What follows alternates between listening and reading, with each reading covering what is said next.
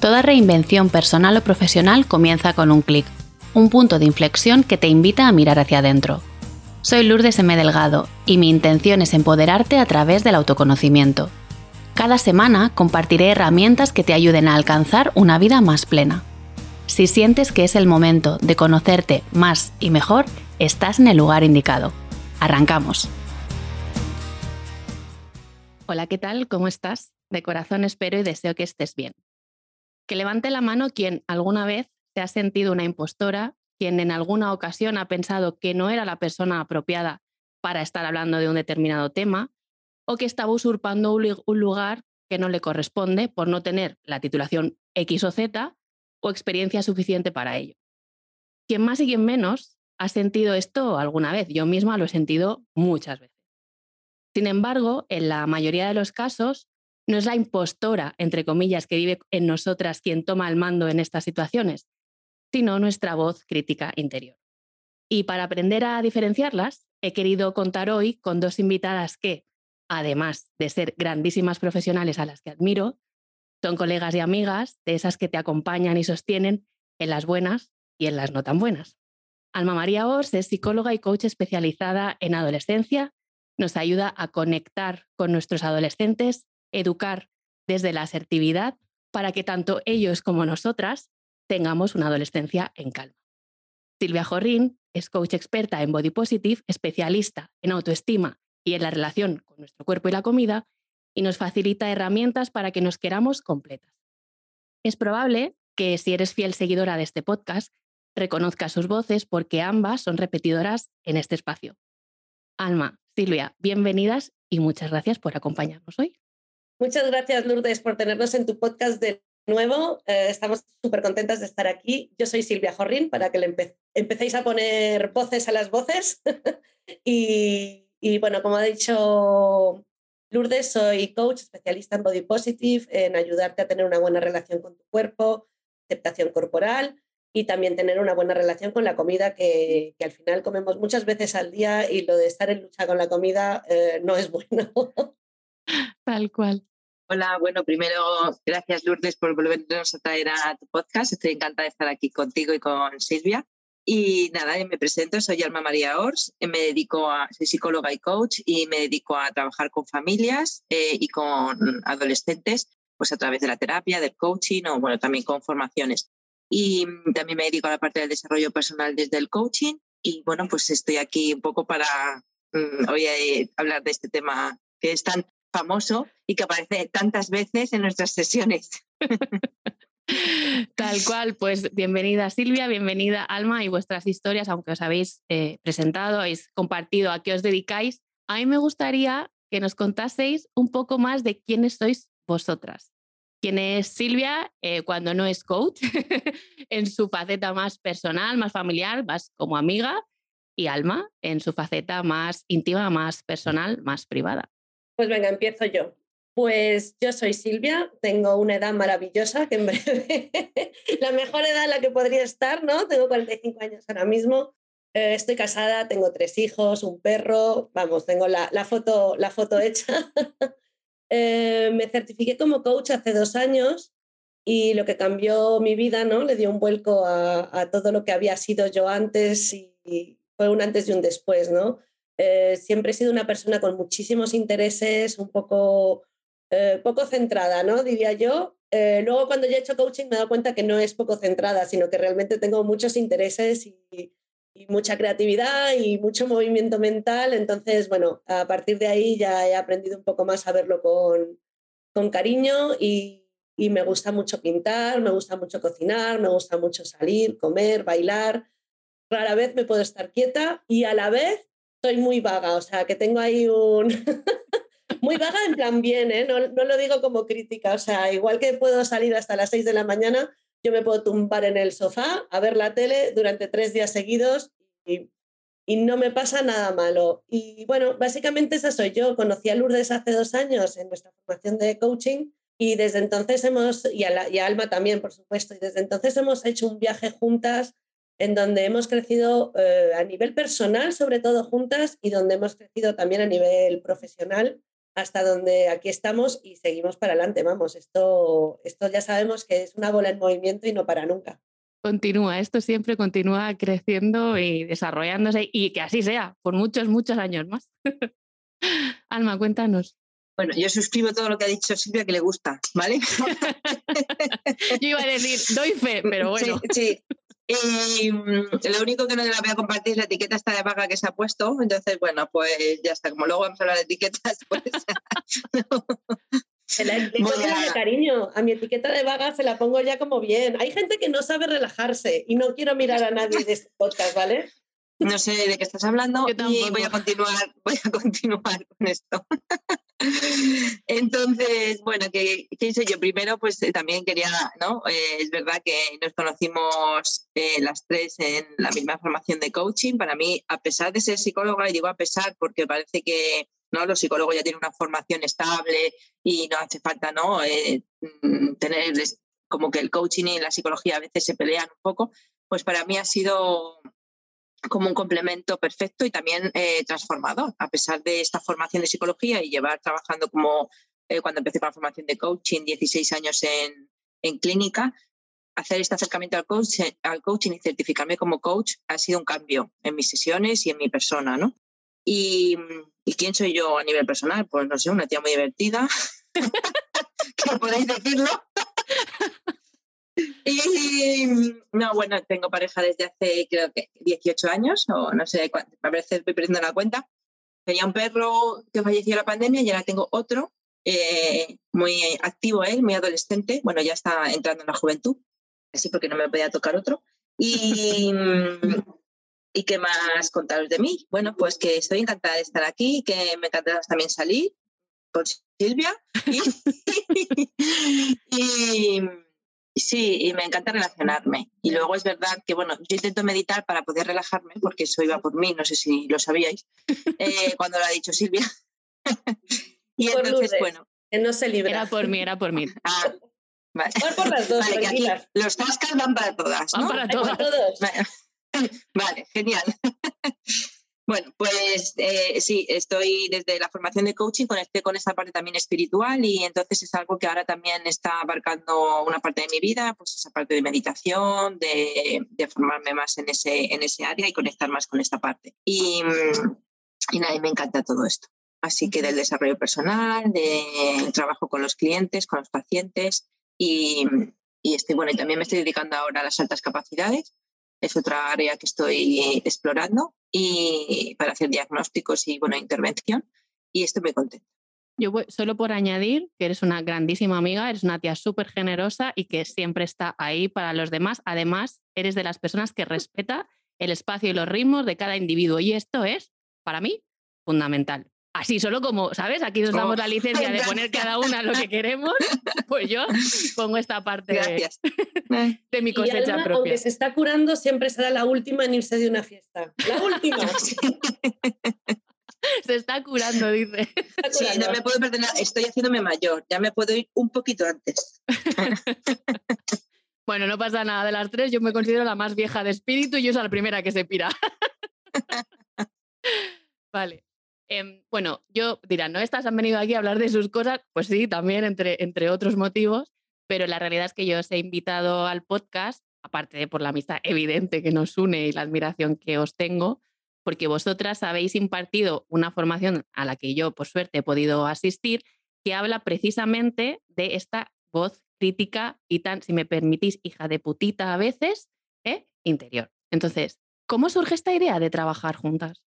Lo puedo contar yo, lo puedo contar yo. Sí, sí, sí.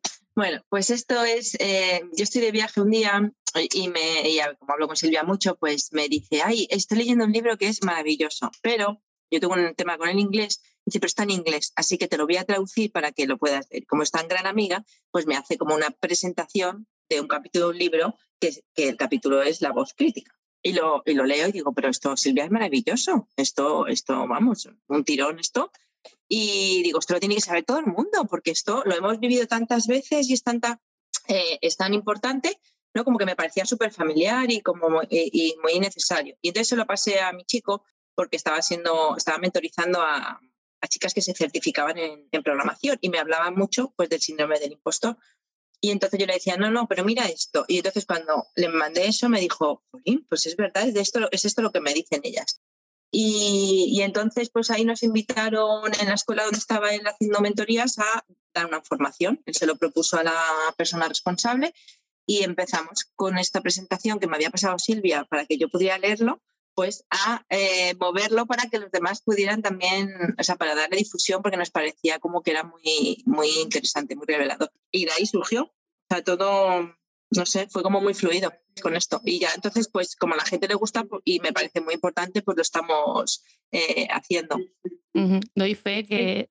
Ay, perdona Silvia. Perdona, es que yo creo además que no hay mejor formación que tú puedas dar que algo que tú necesites tú personalmente, ¿no? Entonces, eh, en, en, el 99% de nuestras conversaciones siempre sale, ¿no? Esa voz crítica, esa, ese síndrome del impostor del que ahora nos habla Alma.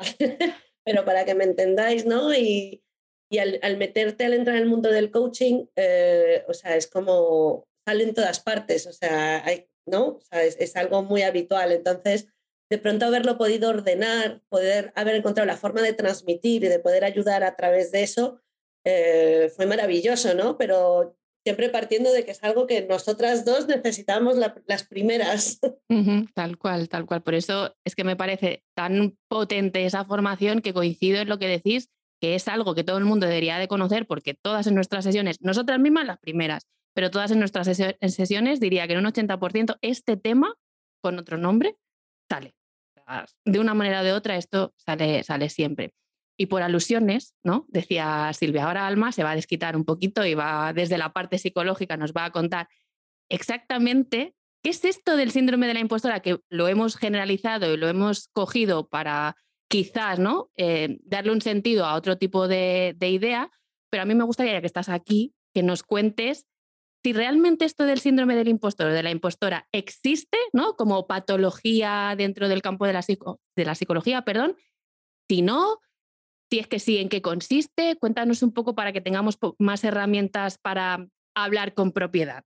Vale, perfecto, os cuento, porque esto es algo como que siempre me, enerva cuando lo oigo, ¿no? Cuando cualquier persona le digo, no, yo tengo síndrome de impostor, es que no, me, me entran ganas de dar una explicación a esto. Entonces ahora tengo este espacio para poder explicarlo y es genial.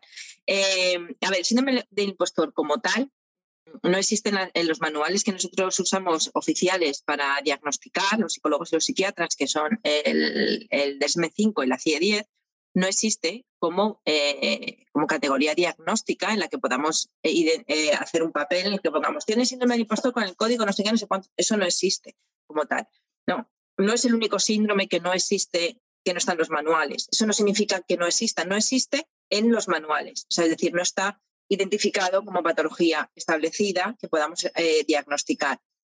Y esto es porque a veces se van actualizando y tardan tiempo, ¿no? Entonces hay muchos síndromes o algunos, como pues también está el burnout, ¿no?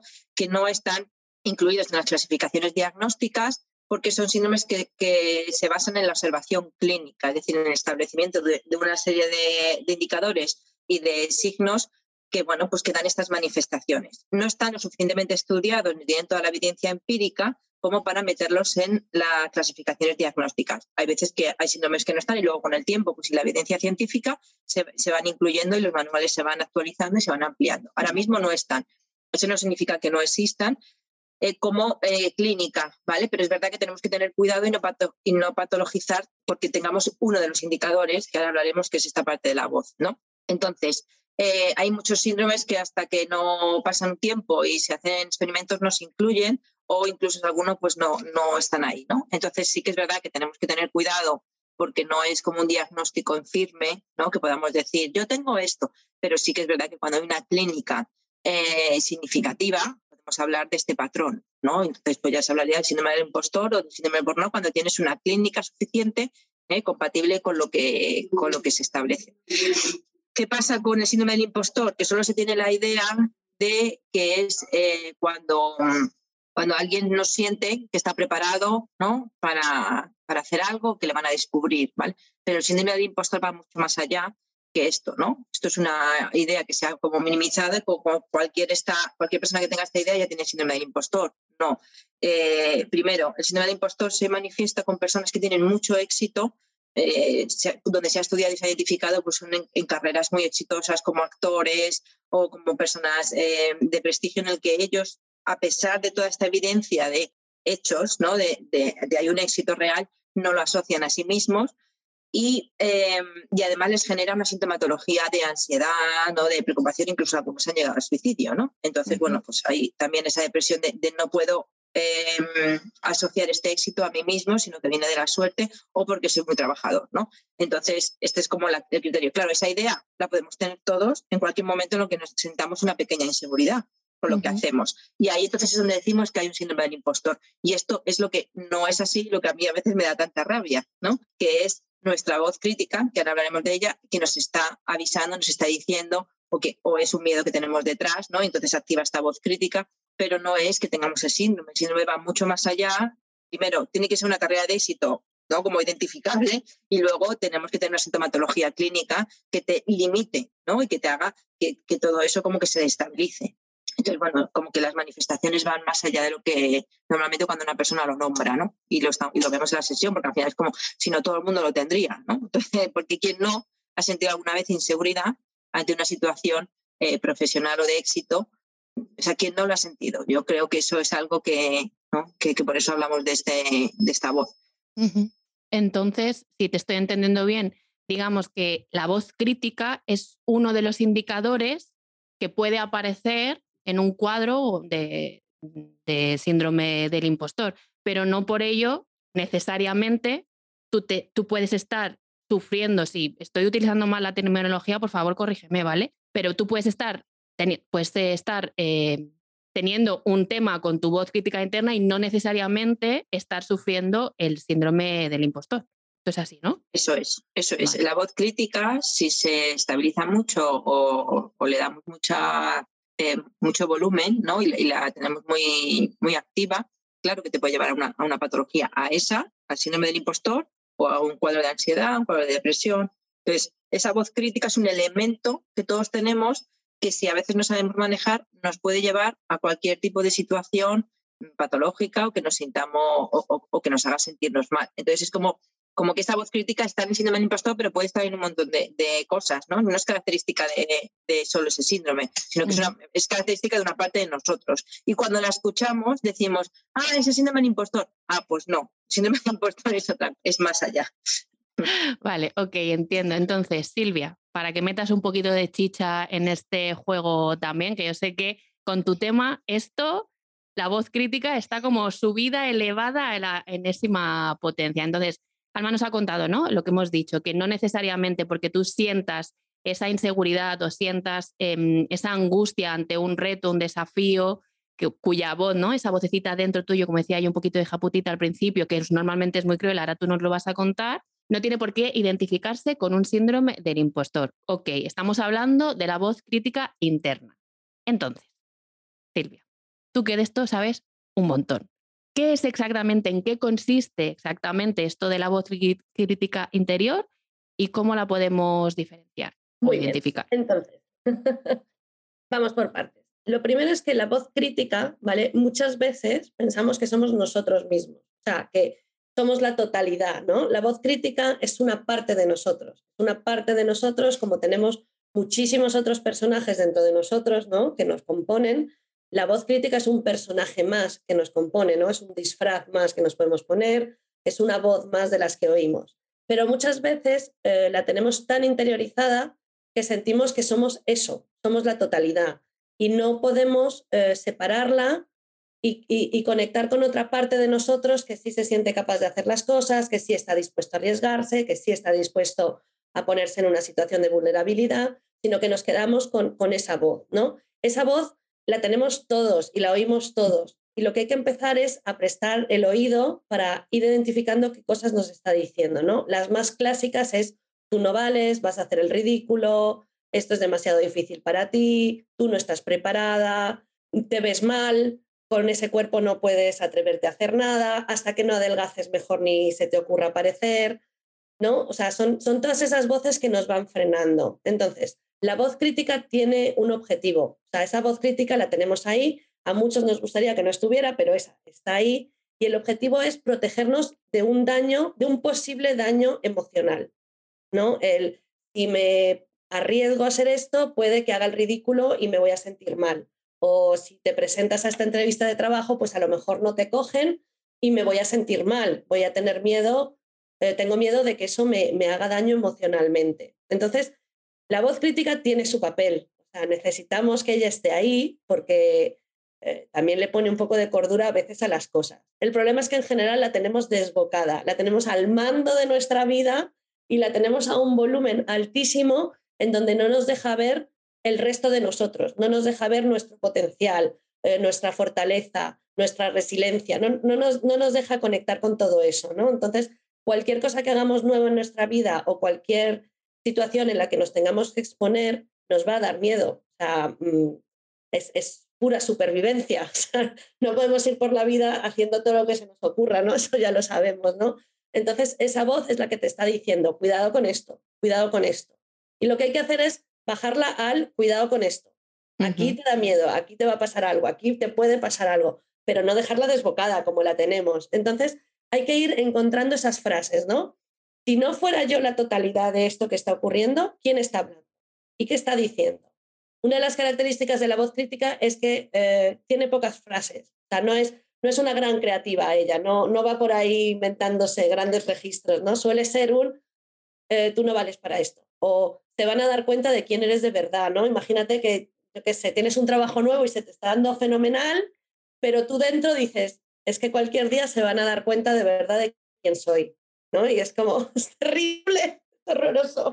Vosotras sabéis bien que esa es la que a mí me afecta cuando recibo elogios. O sea, cuando recibo reconocimientos y elogios, en ese momento mi voz crítica está como en un, en un concierto de heavy diciéndome, te van a dar cuenta de que no vales para tanto, de que no, es, no, es, estás, no estás tan arriba en ese pedestal que te están poniendo, mejor bájate tú antes de que te peguen la hostia. Esta es mi voz crítica interna en su máximo esplendor. Perdona que te he cortado. No, no, no, que eso, que es, efectivamente eso es así. Yo esa la, tengo mucho también, me encanta, ¿no? El, el es que cuando se den cuenta de verdad de quién soy, ¿sabes? Va a ser muy duro, ¿no? y y al final hace también que no puedas disfrutar de los éxitos, ¿no? O sea, esa voz crítica te va diciendo, y es que eso que has conseguido a lo mejor ha sido por casualidad, ¿eh? es pura suerte. O sea, tú eso no lo puedes repetir. O sea, ni se te ocurra venirte arriba con esto, porque fue pura casualidad, ¿no? Es, es, es muy dura, es una voz muy, muy dura. Es una voz que eso, que muchas veces le hemos dejado, es como si tuvieras un niño de dos años al que no has educado especialmente, que le has dejado gritar y cada vez que gritaba le hacías caso. No, pues ese niño sigue gritando, es una maravilla. Mira qué caso me hace esta. Voy a gritar más fuerte. Claro, Alma, no sé si quieres aportar algo. Totalmente. No, escuchaba este ejemplo y me, encanta porque además es como, como está, ¿no? Que, que al final eh, coge el mando y siempre le hacemos caso, porque claro, esta voz es muy dura, entonces te, te activa de una manera en la que en la que tienes que atenderlo, ¿no? Entonces os escuchaba, ¿no? Cuando decíais esto de, de se van a dar cuenta de quién soy y claro, como no le vas a hacer caso, a ver si estás engañando a alguien, ¿no? Y aquí es donde se confunde con el síndrome del impostor, pero es esa voz. Luego, cuanto más credibilidad le des, más grande se va a hacer, ¿no? Entonces ya ahí podemos entrar en lo que decía antes. Entonces sí, tenemos que educarla, esa es la clave, educarla un poquito. ¿Se os ocurre alguna cosita más? Habéis dicho, ¿no? Repiten unas frases muy concretas, son poco creativas porque entran como en bucle, rollo disco rayado y más o menos siempre te dicen lo mismo, pero ¿nos dais alguna pista cómo las podemos reconocer emocionalmente, porque entiendo que esa voz, aparte de hablar alto, amable, no es. No sé, Alma, Silvia, No, yo, o sea, una de las claves así para mí importante y es si eso que te acabas de decir a ti, serías capaz de decírselo a alguien. Es eh, eso que te acabas de decir a ti, yo que soy madre de una niña adolescente, o sea, las cosas que yo me he dicho a mí misma sobre mi cuerpo, mi valía y demás, sería capaz de llegar a mi hija y decirle, uff, es que tú para esto no vales, ¿eh, cariño? Y te ha salido bien el examen, pero no, no va a... No, mm, déjalo, que no, que, no vas a poder otra vez, que ya está. No te va a salir bien más veces, que no, que no te va a salir bien más veces. Ha sido suerte, ha sido suerte. profesor se va a dar cuenta de quién eres de verdad, hija. ¿Sabes? No te expongas tanto. Entonces, eh, por ahí, para mí ese es un ejercicio potente. Eso que me acabo de decir, se lo diría yo a otra persona. Se lo diría a mi madre, a mi hermana, a mi amiga. Sí, sí, tal cual. Es que os estoy oyendo hablar, ¿no? La estoy identificando y yo me siento mal. O sea, mm, me siento pequeña, me siento insuficiente, ¿no? Mm, como si tuviese que estar sosteniendo el peso del mundo y eso para mí es agotador, es agotador. Alma, ¿ibas a decir algo? Sí, eh, justo estaba hablando, o sea, estaba escuchando esto y quería, y que habías dicho lo de la parte emocional y quería ¿no? Eh, conectar con una cosa que es que realmente una manera de identificarlos cuando te sientes como justo está, estás diciendo tú ahora mismo, ¿no? Los desde eh, a mí cuando la escucho y conecto realmente con lo que me estoy diciendo, lo que me hace es que me derrumbo emocionalmente por darme cuenta de lo dura que estoy siendo conmigo misma, ¿no? Es como que si de repente, ¿no? Es eso que me está haciendo sentir tan pequeña, como si fuera si mi niña pequeña se estuviera sintiendo de, jolín, lo que me están diciendo, ¿no? Y entonces ahí entro eh, hasta luego el golpe este uno dos, ¿no? De decir, joder, qué dura soy conmigo misma y cómo me estoy machacando así, como decía Silvia, que no lo haría con otra persona. Entonces ahí es como una ola, ¿no? Emocional muy, muy fuerte. Entonces, ambas partes, una que te sientes mal por la dureza y la crueldad de lo que te están diciendo, y yo cuando conecto con eso, después me, me, me pega como otro, otro golpe en plan de, jolín, ¿cómo te estás pasando? ¿no? Contigo misma. Claro, y ahí, y ahí es, o sea, una, creo que una clave es identificar cómo, cómo te estás sintiendo. O sea, cuando de repente, yo digo, cuando de repente hay algo que te cambia el estado de ánimo, ¿no? Eh, y que notas que, que tú estabas bien y que de repente estás mal, ojo, escúchate que algo te has dicho, ¿no? Que algo ha pasado. Y a veces que yo lo hago conmigo misma, en plan de, uy, pero si yo estaba bien, ¿qué me ha pasado ahora? digo, ah, claro, ya empecé a decirme, ah, claro, porque no te ha dado tiempo, ves, has dejado de hacer esto y no sé qué. Y ya está. Y ya hemos entrado, eh, y ya eso me ha cambiado mi estado de ánimo, porque a veces otra de las cosas que característica de esta voz es que es como muy civilina. Entonces te lo ha dicho así y, y como si no te hubieras enterado, pero te lo ha dicho. ¿no? Como, cuando la madre va por detrás pinchando, ¿no? Un poco así. Con toda su buena intención, ¿eh? que, como, que sabemos que lo hacen con buena intención las madres y la voz. Me ha encantado el de como las madres, ¿no? Es como cuando viene tú me dices, tú verás. Sí. Y lo dejo. Y digo, Sí, yo conecto mucho con este círculo vicioso de, y me pasa también en las sesiones, seguro que a vosotras también, hostia, qué poco compasiva he sido conmigo misma y qué culpable me siento por no haber sido capaz de ser compasiva, ¿no? Lo que tú decías, me pillo que me ha hablado como el culo, eh, me siento mal porque no es, no, porque por lo que me he dicho, pero es que además cuando me cazo me siento culpable. Es como, madre mía, esto no tiene fin, o sea, no, no hay forma de, de, cortar este, este circuito, pero para eso estáis vosotras aquí, para que nos echéis un cable, porque, vale, ya tenemos claro que no siempre que hablamos de, del síndrome del impostor o de la impostora estamos hablando de voz crítica interna, que es simplemente uno de los indicadores que puede llevarnos a lo primero. Eh, que cuando hablamos de voz crítica interna al mando ¿no? de, nuestra vida, nos hablamos mal, nos decimos frases con bastante eh, mala baba, mala fe, duras, somos crueles con nosotras mismas, son frases que se repiten, que nos conectan con una sensación de pues no soy suficiente, pues esto ha sido por la suerte, no tiene nada que ver con mis, con mis capacidades que nos hace entrar en un bucle de me siento mal, me siento culpable, me siento mal, me siento culpable, y lejos de interpretarlo como una señal de ojo, presta aquí atención, que hay algo importante que quiero decirte, nos lo tomamos como algo bloqueante, algo paralizante que nos impide tomar decisiones, asumir nuevos retos, riesgos, lo que sea. Ok, hasta aquí creo que estamos de acuerdo. ¿Qué podemos hacer? Porque Silvia lo ha dicho así como muy sutilmente, pero yo lo voy a poner en mayúsculas y, enmarcado. Esta voz, amiguis, no desaparece. Never, nunca, jamás. ¿Vale? Entonces, entiendo que el truco está en aprender a convivir con ella, en aprender, pues lo que nosotras, vosotras nos vais a contar ahora, quizás a bajarle la voz o lo que sea. Entonces, ¿qué cosas podemos hacer em, para empezar a trabajarnos esta voz crítica interior? Algunos truquitos. Os cuento mi visión sobre esto, ¿vale? O sea, como, cómo lo veo yo con la mía, ¿vale? Porque al principio cuando conectas con esa voz crítica, pues es eso, ¿no? Es un poco hijo de puta, a ver si la callo, a ver si se va, a ver si desapareces, que no la necesito. pero en realidad, lo que he dicho antes, es una parte de nosotros que siempre va a estar ahí y es necesario, porque si no, subiríamos a un escenario desnudas a dar una charla sobre geopolítica, ¿no? Que no tiene ningún sentido, ¿no? O sea, que hay una parte de esa voz crítica que está ahí para, para que las cosas que hagamos también tengan sentido, ¿no? El problema es cuando se desboca, cuando la dejamos al mando. Em, entonces, yo, para mí lo más sencillo para esto, sabiendo que va a tener que vivir conmigo, es poder verla con compasión, ¿no? Una vez que has conectado con ella, es importante hacer el trabajo de conectar con ella. Y con esto quiero decir estar pendiente, escucharla, saber cuándo sale, saber qué cosas te está diciendo, ¿no? Eh, tratarla con, con, humor. Nosotras tres tratamos a nuestra voz crítica con un humor, o sea, podemos hacer un club de la comedia con ellas, ¿no? Y, les tenemos un nombre y un personaje. Ahora si quieres lo, lo contamos y quiénes son y cómo se mueven y, y, identificarla, hacer parte de ti. Si está contigo, tienes que conocerla, tienes que ir y saber quién es y por qué está ahí, ¿no? Y muchas veces te encuentras con un personaje que parece muy duro, que es muy fuerte, que, que grita mucho, pero que está muy asustado, porque está al mando y él siente que él no debería estar al mando.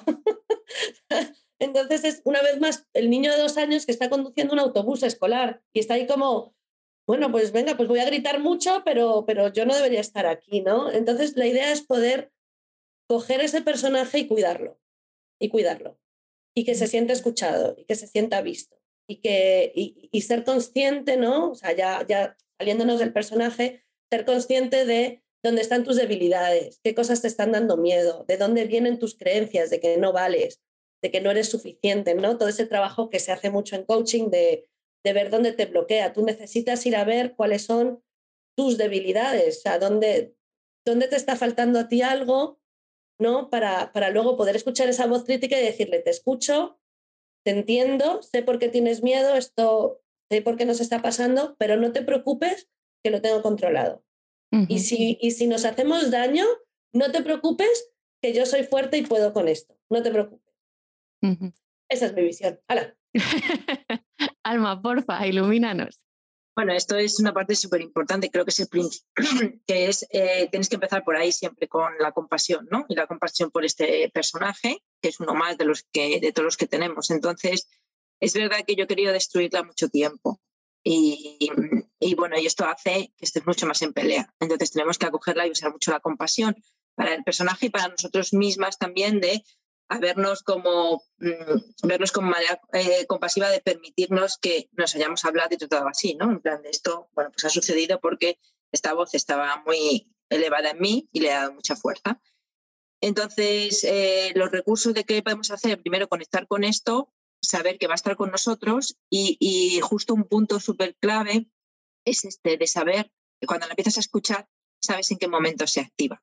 ¿no? Porque cada uno se nos activa, como tú decías antes, aquí me pasa, ¿no? Porque tú ya también te conoces mucho y sabes, ¿no? Cómo, cómo funciona, ¿no? Pero cuando trabajamos en sesiones que a lo mejor hay, veces, hay, hay personas que no, han, que no han tenido ese trabajo más profundo o ahora que nos están escuchando, es como identificar en qué momento se activa tu voz, porque siempre va a tener que ver con ese valor, ¿no? Con ese no soy suficiente que muchos, algunos los tenemos más activados que otros, pero que puede estar ahí y se activa en esos momentos en los que sentimos vulnerabilidad, eh, debilidad, ¿no? Entonces siempre suele haber un miedo detrás, miedo a la exposición, a la vergüenza, a fracasar. Entonces tenemos que identificar estos momentos, porque a cada uno le pasan en, una, en un sitio, ¿no? Y en, y en unas características. A mí no se me activa cuando estoy, por ejemplo, hablando ahora, ¿no? Pero se me puede activar pues no sé, cuando estoy en una fiesta y veo que no me habla alguien, entonces pues claro, yo me quedo ahí la última a ver si qué pasa, por ejemplo. no se puede poner así un ejemplo tonto, ¿no? Eh, entonces a cada uno nos pasa una situación, ¿no? Silvia, querías, ¿sí? ¿Decir algo? Es, un... Sé que, que, tu público femenino mayoritariamente va a conectar mucho con esto, ¿no? Yo que vengo eso de, de, la típica historia de dietas desde los ocho años, ¿no? Con una imagen corporal muy dañada, etcétera, etcétera mis frases recurrentes son, si estuvieras más delgada, valdrías más, que no es valdrías más, es si estuvieras más delgada, te tomarían más en serio, si estuvieras más delgada, parecerías más profesional, si estuvieras más delgada, eh, podrías vestirte de una forma, ¿no? Y darías otra imagen, ¿no? Y, siempre está esa, esa, cosa de pertenencia y de valor relacionada con la imagen corporal. Entonces es un poco lo que dice Alma, que cada uno trae lo suyo de, de, su herida, de algún, de algún lugar, ¿no? Y mis frases las tengo súper identificadas a través de lo que es imagen corporal. Entonces, claro, aquí es, creo que este es un punto de partida cuando empezamos con ese trabajo de la voz crítica, ¿no? Conocer nuestras debilidades y cada uno, bueno, pues se podrá ir identificando, a veces si no lo hemos hecho ese trabajo previo, pues es como voy a escuchar, voy a escuchar cuando me estoy hablando mal, cuando se activa, cuando voy a un examen, cuando estoy eso expuesta eh, físicamente, cuando percibo que no me quieren o no me hacen caso, ¿no? Que estas son las mías, pues quiero decir, entonces ahí es que cada uno, ¿no? En ese momento va, a ir viendo, ah, aquí me está hablando, ah, y entonces ahí no, no lucho con ella, la digo, ah, que te vaya, está, no, vale, me está hablando, ¿qué está pasando? ¿No? Porque eh, por lo menos lo escucho y lo observo y registro, ese es el primer paso, ¿no? Y luego ya es todo el trabajo que hacemos, ¿no? Que contamos en, en el taller, que no sé si quieres que demos unas pinceladas o... Como vosotras queráis, como vosotras queráis. Bueno, tengo que contar en el podcast lo de los nombres, ¿vale? Porque siempre lo cuento en el taller y obviamente esto que es en honor a ti, lo tengo que contar aquí, ¿no? Vale, pensaba que vais a hablar de vuestros personajes. Digo, venga, vamos. Sí, claro, por eso voy a hablar de mi personaje, pero tengo que contar esto, ¿no? Entonces antes decía Silvia que, ¿no? que las teníamos muy identificadas, que les hemos puesto nombre, porque este es un trabajo que hay que hacer, ¿no? Para que así tengas como más construido el personaje y también te puedes desidentificar de él, ¿no? Entonces hacemos un trabajo de, bueno, pues de poner el nombre, primero contamos los nuestros, ¿no? Identificar. Entonces, la mía se llama La Plus. Y esto viene porque Lourdes, en este eh, conocimiento ¿no? que tenemos de él, este, me cuenta que a ella, que ella la llamaban la Plus perfecta, ¿no? Y yo dije, Plus Juan perfecta, ¿y esto por qué? No, por hacer las cosas muy perfectas. Y entonces dije, es maravilloso. Y yo, como me pareció muy largo, pues lo corté y es la Plus. Y entonces mi personaje se llama la Plus, aunque tiene un punto que, lo vemos en el taller, que es Cruela de Vil, ¿no? Porque es súper cruel y, y muy tiesa ella. Eh, entonces, claro, pues este es mi nombre y viene ahí en honor a, ya todo el mundo la conoce. La gente que me conoce me habla de ella me dice, ay, mira, estás hablando con la Plus. Y bueno, pues este es el nombre robado de Lourdes. prestado, eh, prestado. Prestado, es verdad. Vale, genial. Lo, tomo, lo tomo. Y, nada, entonces este trabajo, ¿no? De hacerlo. Por ejemplo, a la Silvia le ha cambiado el nombre porque le ha ido evolucionando. Y sí, entonces es ir conociendo esta parte. Silvia, cuéntanos. La mía es que al principio, claro, uno va afinando ¿eh? a, su, a su voz crítica, ¿no? Y según la vas conociendo y demás, pues oye, evolución, como en todos nosotros, o sea, las cosas van evolucionando. Y la mía al principio era eh, María Teresa Campos, en todo su esplendor, o sea, es que la foto era María Teresa Campos cuando se cruzan los brazos así debajo del pecho y, ¿no? Con esa, esa cara de, muy de madre, ¿no? De, pues tú verás, pues ya ves tú. Y, según hemos ido teniendo más contacto, conociéndonos y demás, el otro día que estábamos preparando otra vez el, taller, identifiqué que la mía había evolucionado y que, y que se ha vuelto más, más fina, no para bien, pero no. Y ahora se parece mucho a un personaje de, del Diablo Viste de Prada, ¿no? que es una de las secretarias que hace Emily Blunt y, que, y la, ha llamado Natasha, porque es así como alguien decía que era la amiga, ¿no? Que es como la enemiga amiga, que parece que te está diciendo cosas buenas, pero en el fondo te está haciendo dudar y te está haciendo eh, replanteártelo todo mil veces y no estar segura de lo que estás haciendo. Y entonces, bueno, que sepáis que los personajes también evolucionan con nosotros. Totalmente. Yo por ser, eh, por eh, equilibrar un poco las tornas, cuento la mía también. Bueno, la frase que, la, que más se repite en, en mi cabeza es te van a dar cuenta de que tampoco vales tanto. En realidad, mi frase, mm, con pocas modificaciones, porque mi voz crítica no es muy original tampoco, es esta. Eh, se van a dar cuenta que en realidad tampoco es para tanto y de ahí que mi comportamiento automático sea agradarte, para que jamás descubras que soy un auténtico fraude, que no soy eso que esperas que yo sea. ¿no? Em, mi voz crítica al principio, y esto lo descubrí gracias a vuestro taller, al principio era muy señorita Rottenmeier. De hecho, era otro de los apodos que tenía en el colegio, ¿no? La señorita Rottenmeier. Por la seriedad, por, por la sequedad, por la distancia, por la frialdad, ¿no? Porque es muy así, es como la dama de hierro. De hecho, me llamaron, otra de las cosas que me llamaban la reina del hielo. ¿Sabéis, no? Estas Sí, la gente es muy amable, muy cariñosa. Lo que pasa es que a mí eso me gustaba porque ¿no? se identificaba con mi personaje y decía, exacto, esto es justo lo que quiero proyectar. Pero luego, pues con el tiempo, ¿no? Me he dado cuenta que he evolucionado también en un personaje del Diablo se viste de Prada, pero no la secretaria, sino la jefa. la jefa que te mira por encima del hombro, que nunca nada está bien, que jamás reconoce eh, que necesita ayuda o que está mal, ¿no? No vamos a hacer spoiler de la peli, pero esta señora, su vida personal es una putada, o sea, es una mierda de vida personal, lo pasa fatal y es todo aparentar, aparentar, aparentar para mantener un estatus, para mantener una imagen, ¿no? Y que nadie jamás la derroque de ese lugar que ella ha, ocupado con mucho esfuerzo, con mucho sacrificio, tal y cual. Entonces, la mía ahora, que no me acuerdo cómo se llama el personaje, es esa. Es esa señora que te tira el bolso y te tira el abrigo así encima de la mesa, que jamás reconoce nada de lo que haces bien, que no celebra, o sea, esa señora no se ha reído nunca, no, no celebra, no disfruta, no ha visto sonreír en toda la peli, y la he visto muchas veces, y además lo descubrí porque me daba rabia. Decía, tío, qué personaje más asqueroso. ¿Por, por, qué no me caes bien? Y ella ¿no? Sí, porque ella como actriz me encanta, pero era como, tío, ¿por qué no me caes bien? ¿Qué está pasando aquí? hasta que hice ese trabajo en vuestro taller y dije, ah, es por esto, es porque me veo muy reflejada en tu personaje. Venga, gracias. Eh, no eres tú, recuérdalo, no eres tú, es una parte de ti, no eres tú. Ahí hay un... Es que sin mí, sin mí no hubieras llegado a nada tampoco. Hombre. Claro, no te puedes deshacer de mí porque es que yo soy el motor de tu vida. Tal cual, tal cual. Qué, qué genial soy, de verdad. No sé si os habéis planteado hacer alguna vez este taller en abierto para público así que nos pueda estar escuchando, mujeres, por ejemplo, que escuchan este podcast, yo lo lanzo ahí como reto, si os apetece, porque creo que es súper abierto, sí. Ah, abierto te siempre a nosotras. Claro. en abierto me refiero para el mundo, cobrando, obviamente, porque es vuestro trabajo. En abierto me refiero no para el TEC, como es el que yo fui, no para la empresa. Acaba de salir mi crítica a decir que cómo voy a cobrar yo esto. Hombre, ah, claro.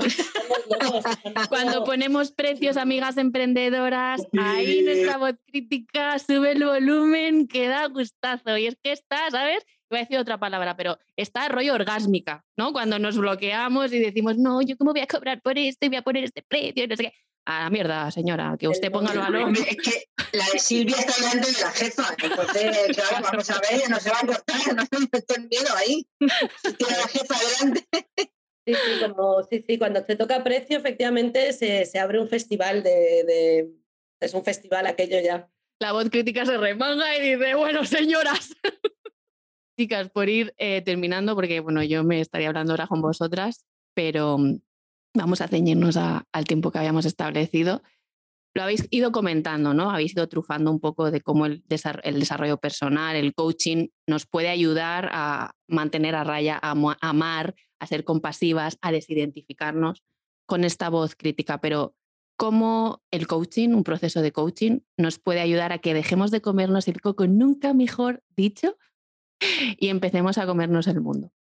Eh, para mí hay un punto muy importante que es el, conocimiento, ¿no? En el coaching descubres que cosas que tú dabas por ciertas y por verdaderas y por firmes, ¿no? Y que muchos llamamos es que yo soy así o estos son mis valores o esto es en lo que yo creo y lo das por 100% cierto, ¿no? Como son, cosas muchas veces culturales que has aprendido desde pequeño o que, o que te han transmitido desde, desde muy pequeño y tú llegas a una edad adulta donde eso ahora mismo ya no te funciona no te sirve, pero tú sigues viéndolo como algo inamovible, ¿no? Y cómo desde el coaching eh, te puedes enfrentar a todas esas creencias y, darte cuenta que nada es 100% para siempre, que nada es 100% verdadero y que, y que está en tu mano, está en tu mano el poder hacer algo con eso para poder eh, moldear la vida para que te funcione, básicamente.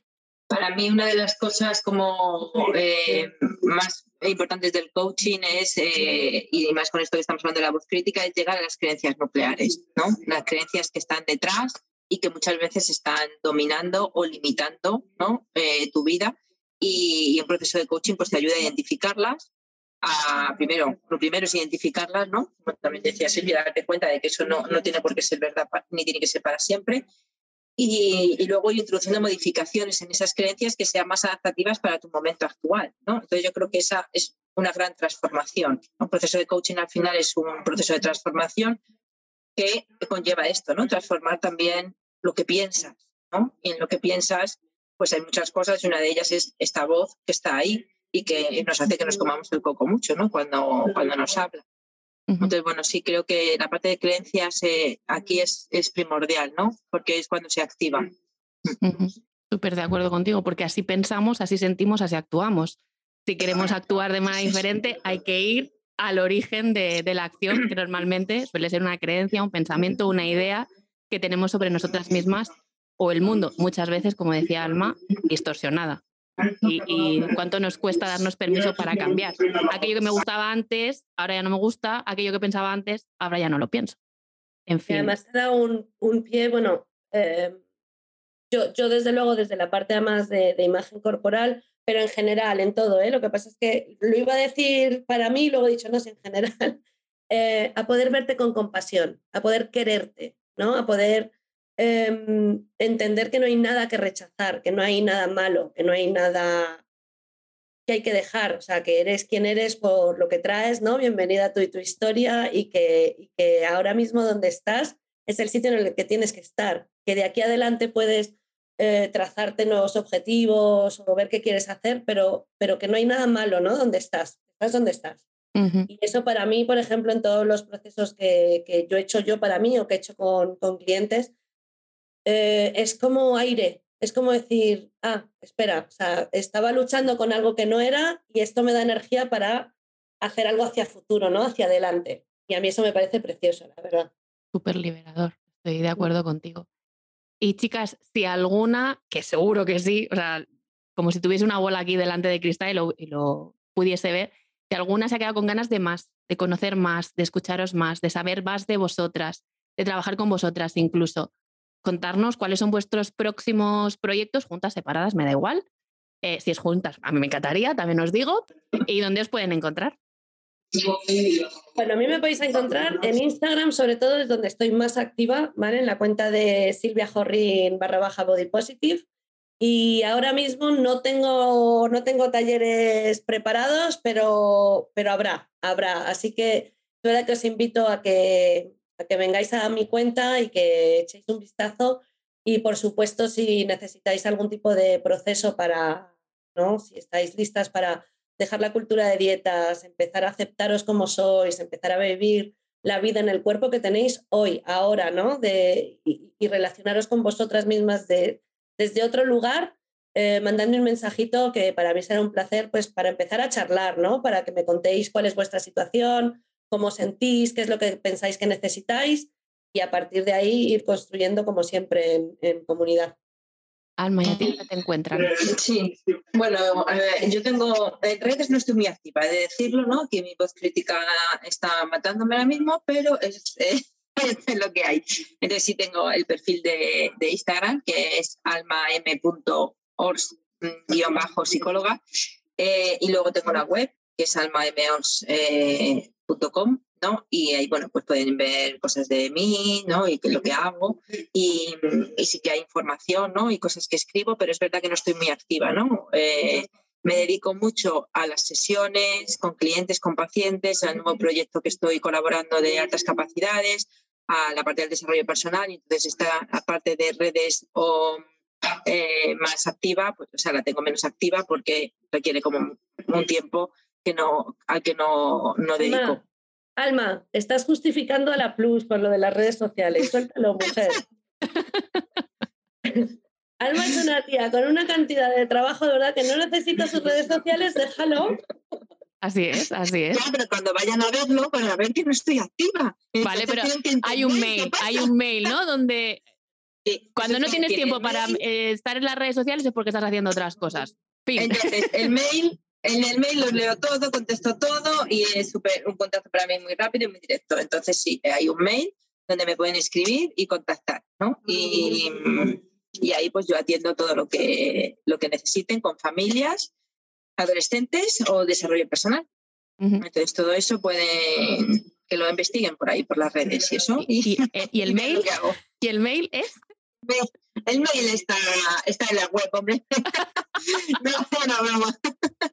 El mail es info arroba almamors.com. Vale.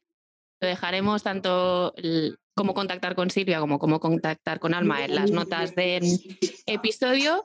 Os doy las gracias por la generosidad al compartir, por el rato tan agradable y tan divertido que he pasado con vosotras. Ha sido un placer veros, hablar con vosotras, escucharos, porque siempre aprendo algo nuevo cuando estamos juntas.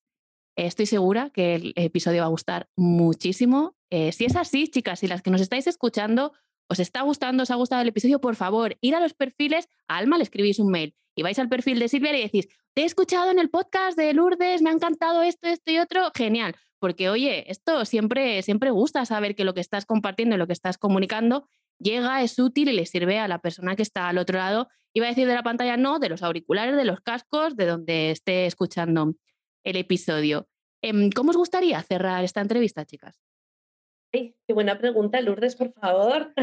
Ni que me dedicara a hacer preguntas, ¿verdad? Yo un abrazo a, vosotras dos y al mundo entero, obviamente, pero sobre todo agradeciendo, agradeciendo a, a, ti, Lourdes, por invitarnos y a todos los que pasáis por aquí, que, estáis interesados en los temas en los que compartimos, ¿no? los que comparte Lourdes, que al final eh, se trata de crecer, de ser mejores, de querernos más y, y de eso hace falta mucho en el mundo. O sea, que bravo a todas las que tenéis interés en, en, querernos más, básicamente.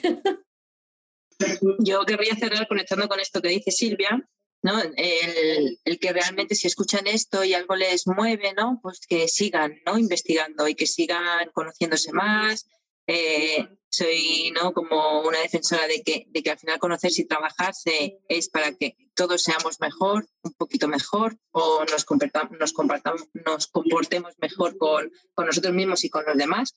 Y entonces que, que, este episodio es un poco también para ser más compasivos con nosotros y que si identificamos cosas, pues que vayamos a verlas, que, ¿no? que decidamos un poco poner luz a, esa parte. Entonces, y que si no podemos solos, porque para eso hay mucha gente que nos puede ayudar, que no tengamos miedo de pedir ayuda o de, o de trabajarlo uno mismo, que también es posible, ¿no? Hacerlo de manera eh, autodidacta. Entonces, nada, conectar un poquito con esto. Me gustaría conectar con el valor de seguirse mirando y, seguir trabajando, porque así todos pues estaremos mejor. Pues con esta invitación de mirarnos, de conectar con nosotras, de querernos completas, como decía Silvia, em, os doy las gracias por llegar hasta el final de este episodio y como siempre, nos escuchamos la próxima semana. Que estés bien. Si te ha gustado este episodio, no olvides suscribirte, regalarme 5 estrellas o dejarme un comentario. De esta manera me ayudas a llegar a más personas.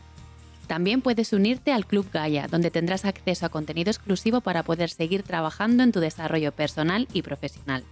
Puedes apuntarte desde el link que encontrarás en las notas de este episodio. Sé la primera en enterarte cuando las puertas del club se vuelvan a.